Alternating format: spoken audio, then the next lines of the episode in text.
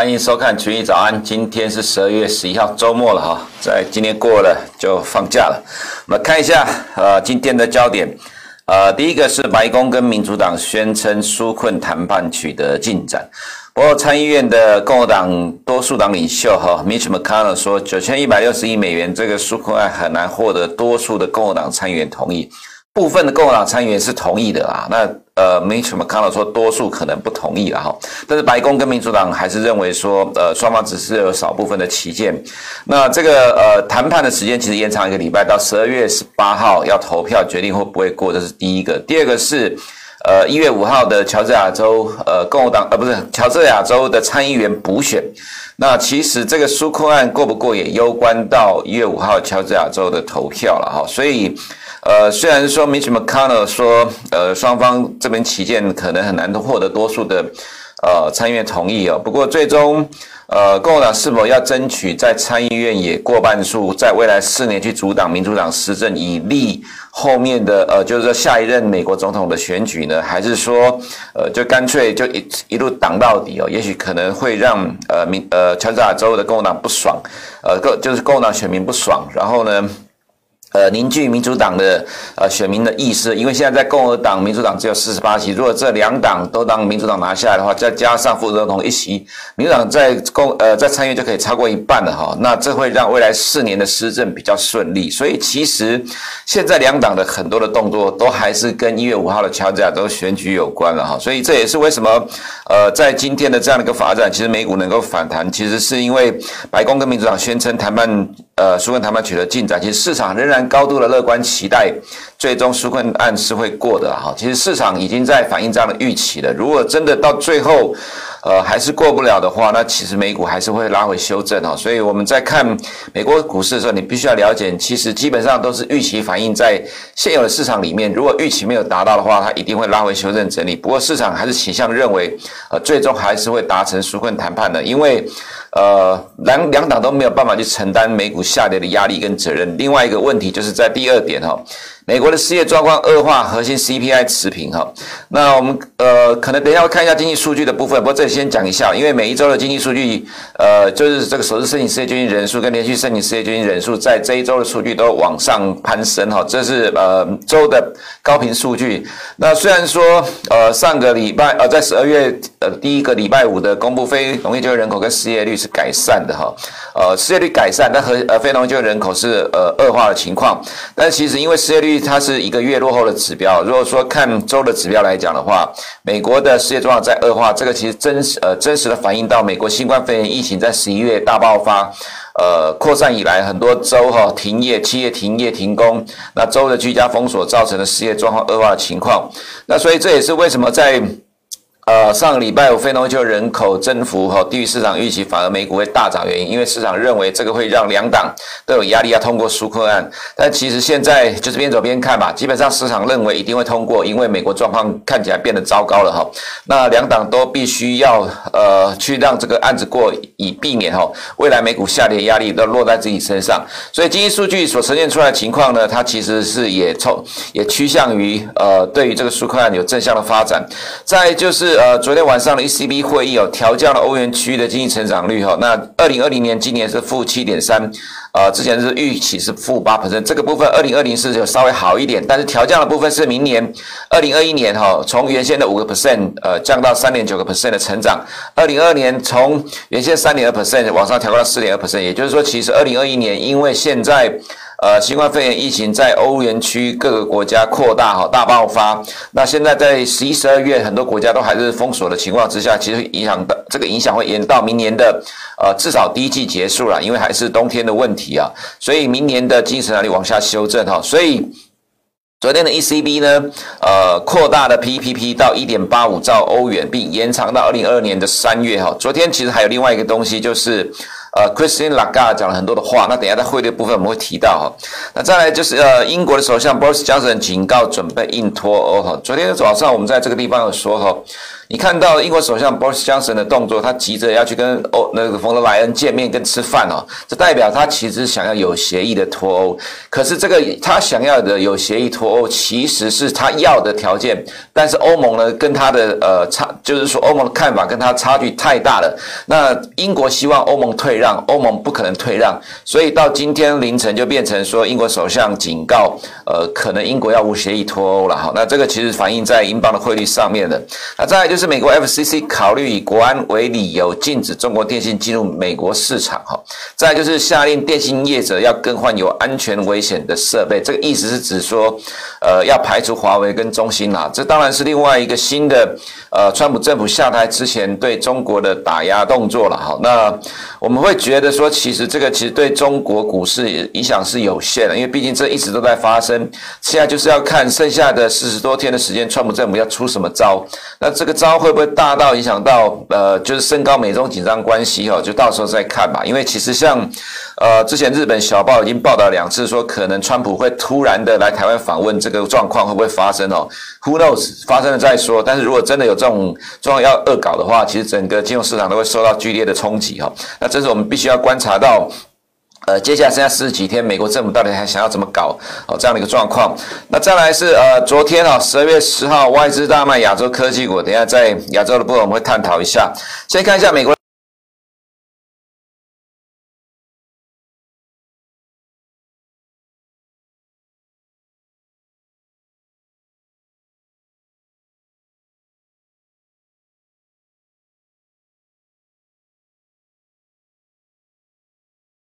那所以其实美国的就业状况正在呃开始恶化当中了。我们说开始了。也就是说，其实这个所谓的恶化呢，会不会一直持续下去还不一定哈，但至少现在看起来有这样的迹象发生哈。那这也是为什么今天美股会上涨原因，因为加上非农业就业人口的增幅入上预期，那市场都认为两党都有呃不能够背负美股下跌的压力，所以最终要通过纾困案，所以坏的经济数据反而变成市场的利多了哈。那这样的一个状况能够持续多久？呃，如果纾困案最终不能过的话，那这个就会变成利空了。这可能是投资人在乐观美股之余，还是要留意小心这个经济数据的解读哈。现在都会乐观解读，利空都是利变成利多，因为纾困案会过。但如果到最终纾困案过不了的话，这些利利空就会真的变成利空了哈。再就美国的 CPI 年增率哈，核心 CPI 预期是一点五，实际是一点六，前期也是一点六，没有什么呃明显的大幅度上升的一个状况。美国的。呃，这个通膨目前其实还是在低档的一个状况了哈。虽然说原物料上涨，很多人都说是通膨要来了，不过其实我们还是要强调一点，呃，原物料的上涨不代表美国通膨会上来啊，这是你必须要去确认的一个状况啊。再是美股。今天凌晨哈，呃，道琼呃一度有下跌大概呃一两百点左右，但是收盘的话就小跌六十几点，呃，跌幅有收敛哈。其实我们还是认为昨天所提到的 FB 的事件，大概就是单一事件影响，这是短期的，呃，造成股市的冲击，而不是一个全面性的大的利空、结构性的利空。所以我们认为，呃，FB 事件所造成的科技股下跌，对于整个美股的拖累，那就是短期的时间影响哈。这这样是 S&P 五百跌了零点一三 percent 呢，呃，还是一样的一个解读哈。但是我们看到有的科技股像 Roku 还是持续的上涨哦，大涨五点一五 percent，收盘创新高。像 Snap 的话呢，也是创新高，这是 FB 分拆的受惠股。其实另外还有一个 Twitter 今天也是大涨八 percent 多哈，都是 FB 分拆的受惠股了哈。所以其实对于整个科技股来看，我们认为说它还是市场的主轴了。至于单一档 FB 的影响，这个其实到呃随着时间的发展，它会越来越局限于在 FB 的身上哈。在 Apple 今天也是反弹了一点二 percent 的，那 Tesla 今天。涨了三点七十 percent，呃，礼拜四的呃礼拜三的时候重挫了大概七个 percent，那礼拜四反弹了三点七十 percent，然后十二月二十一号之前还是一涨难跌了，不过呃很有可能就是十二月二十一号之前就会见到一个高点了哈。那我们认为科技股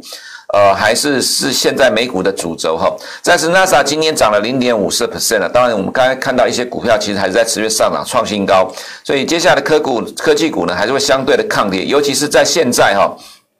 除了业绩成长之外，哈，那现在纾困案看起来并没有呃真正有进一步的进展。美国新冠肺炎疫情大爆发，今天有一个数据说，美国因为新冠肺炎疫情死亡人数单日超过三千人了，哈。所以种种的状况呢，其实都还是有利于科技股未来的走势，哈。再来是我们看到美国十年公债殖率呢，今天是跌了大概三点一八 percent，反正就是来回的震荡，低点逐步的垫高的走势。那今天美元跌了零点二九 percent 啊，其实最主要我们认为就是呃今天的状况大概确认了哈美元。呃，要进入一个贬值的趋势，当然下档空间有多少哈？那边走边看啊，就是往历史去找答案。那今天为什么会变成这种状况？最主要原因是在昨天的 ECB 会议哈。那 ECB 的总裁 Christine Lagarde 提到说哈，近期的欧元区低通膨最主要原因就是因为欧元升值的关系哈。那他也提到说会密切的监测欧元的走势，其实这已经是很明显的口头干预的。但是其实在这种情况之下，欧元它是不贬反升哈，但是昨天 ECB 呢扩大宽松货币政策，就是把 PPP 从呃之前的一点三五兆增加了五千亿欧元到一点八五兆，这是扩大宽松货币政策，那也延长时间到二零二二年的三月哈。其实，在这种情况之下呢，欧元还是继续的呃升值。当然，你可以解读说是这个是要帮助欧元去恢复经济成长了，不过它也是呃扩大宽松货币政策的一个部分。所以，当总裁。呃，口头干预的欧元又有扩大宽松货币政策，但欧元还是升值哦，而且我们也看到。呃，这个 ECB 呢调降了明年的经济成长率哈，明年经济成长率已经低于美国了。那这个其实是所谓的微笑曲线理论呐。那在这些情况之下都没有办法带动美元升值哈。那呃造成呃欧元持续的升值的情况之下，就确认了这样一个状呃状况会持续的发持续的演进下去啊。再来就是英镑的部分哈，我们刚才前面有提到哈，这个无协议脱欧的状况正在升高，所以英镑今天凌晨重挫了零点七七 percent。那英镑重挫其实。或多或少都会把欧元给拖下来，不过今天的走势是完全相反的，所以其实今天的汇率市场走势大概是蛮确认的这样的一个局势的发展，就是欧元升值，非美货币啊，欧元升值，然后美元贬值的一个情况哈。再来就黄金，今天是小幅的震荡零点零九 percent，还是呃在目前的位置持续的震荡。原油的部分呢，最主要就是因为美元的贬值，还有中国适应炼油厂的需求强劲呢，带动亚洲的需求上升，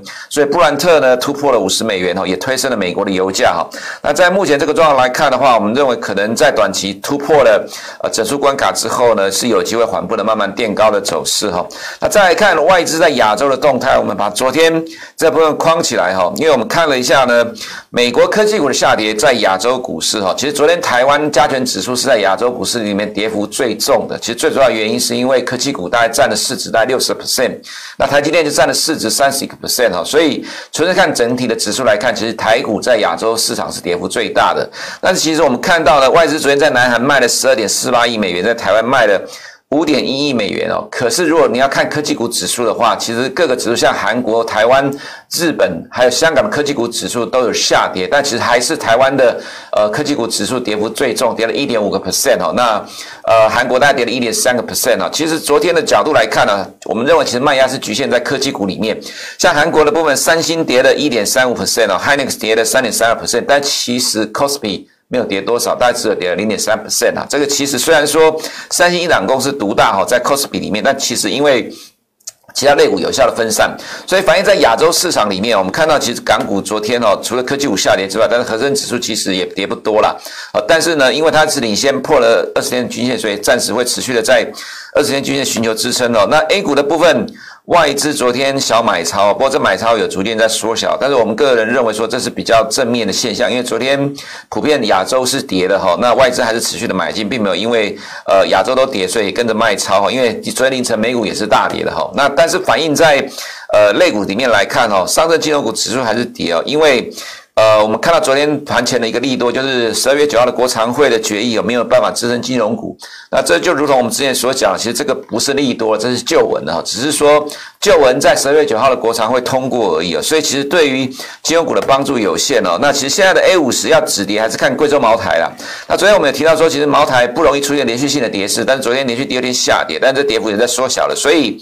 A 股的状况近期来看呢，我们看到九月以来哈，它是沿着。二十天均线往上走高，只要碰到的话，就是低点就开始往上走。那昨天也碰到二十天均线了哈。那如果这个惯性改变，它当然就会进入整理了哈。那我们认为以现在这个状况来看，没有什么意外的话，今天就看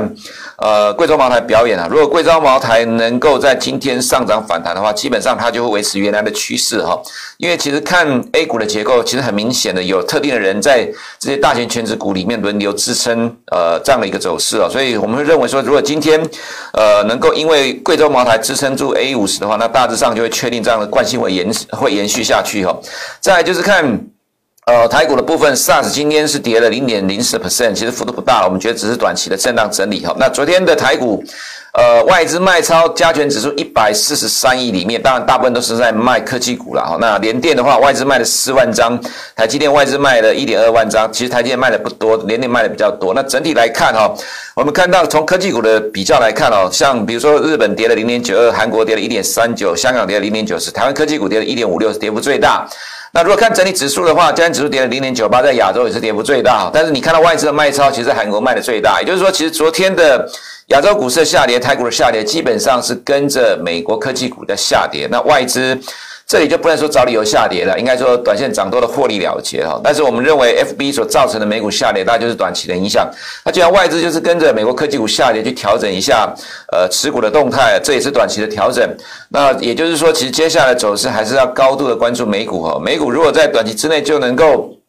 呃，摆脱 FB 单一公司的影响，再继续的呃反映对纾困案的预期，因为下个礼拜十二月十八号要投票了啊，其实基本上市场还是高度乐观会过的情况之下，我们认为昨天台股的下跌大概就是短期的震荡整理，短期的筹码面调整了哈。那震荡调整完之后，还是会跟着美股走，再继续的往上推升的。我们认为这个多头的走势还是没有改变。以上是我们今天群益早上的内容，我们下周一见。如果你不想错过最新市场动态，记得开启小铃铛并按下订阅。此外，我们在脸书、YouTube 以及 Podcast 都有丰富的影片内容，千万不要错过。每日全球财经事件深度解说，尽在群益与你分享。